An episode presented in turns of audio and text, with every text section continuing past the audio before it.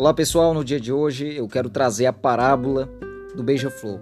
Conta a história que em uma floresta, onde havia vários animais, se principiou um incêndio. E aquele incêndio começou a ter grande proporção. Sendo assim, todos os animais de grande porte começaram a correr, temerosos de morrerem naquele incêndio. Mas um certo beija-flor, vendo aquilo, voou até o rio e pegou uma pequena gota de água e foi em direção ao incêndio para apagá-lo.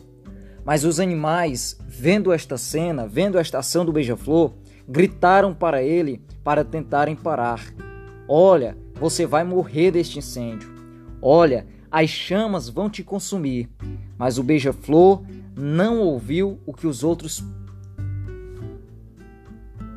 mas o beija-flor não ouviu o que os outros animais falaram.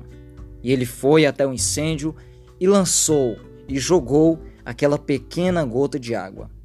Obviamente, não apagou, mas aquele beija-flor voltou satisfeito. Aquele beija-flor voltou com o coração e com a consciência limpa.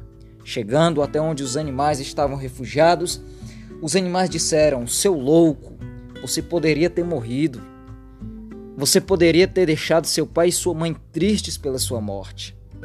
O que você acha que você fez? Você não apagou o fogo. Aquele beija-flor falou dessa forma: É, eu posso não ter apagado o fogo, mas eu fiz a minha parte.